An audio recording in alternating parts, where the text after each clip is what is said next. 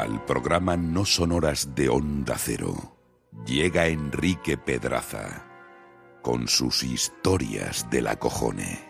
Porque no hay nada como pillar un buen susto a tiempo. Don Enrique Pedraza, de nuevo buenas madrugadas. Buenas son siempre en buena compañía. Hoy, ¿con qué estás dispuesto a acojonarnos? Pues estoy dispuesto a acojonarnos con una historia bélica. ¿Te parece? Mm, me parece correctísimo. Porque la guerra da mucho miedo en sí. Y si a la guerra le añadimos los fantasmas, pues peor me lo pones. Es la tormenta perfecta. Vámonos al frente del Pacífico. Segunda Guerra Mundial. Primavera de 1944.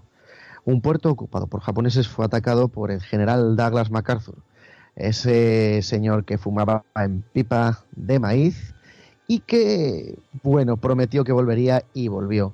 La mayoría de los soldados que se encontraban allí murieron en el ataque. Vamos a dar un salto de 12 años en el tiempo. 1956. En esa fecha los residentes del lugar piden en varias ocasiones a los miembros de un comité que por favor exorcizaran un cañón antiaéreo japonés que estaba abandonado en la playa.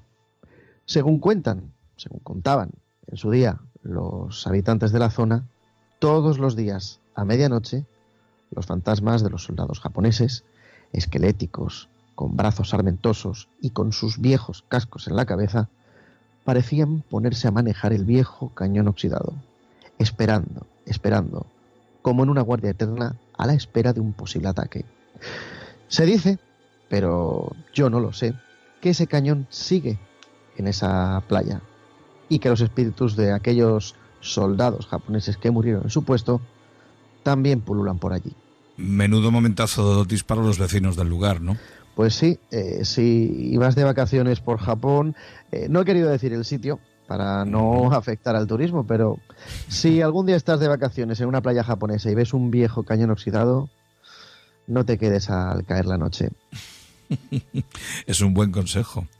Esta vez nos pilla lejos, pero seguro que hay más historias de fantasmas relacionadas con la Gran Guerra en Europa, la Segunda Guerra Mundial, como esta, incluso la Guerra Civil Española, ¿no?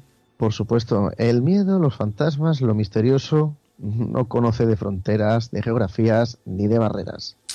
Don Enrique Pedraza, friquicero, ¿cómo te gusta asustar, eh? Digamos que no se me da mal. Que tengas una buena noche, ¿eh?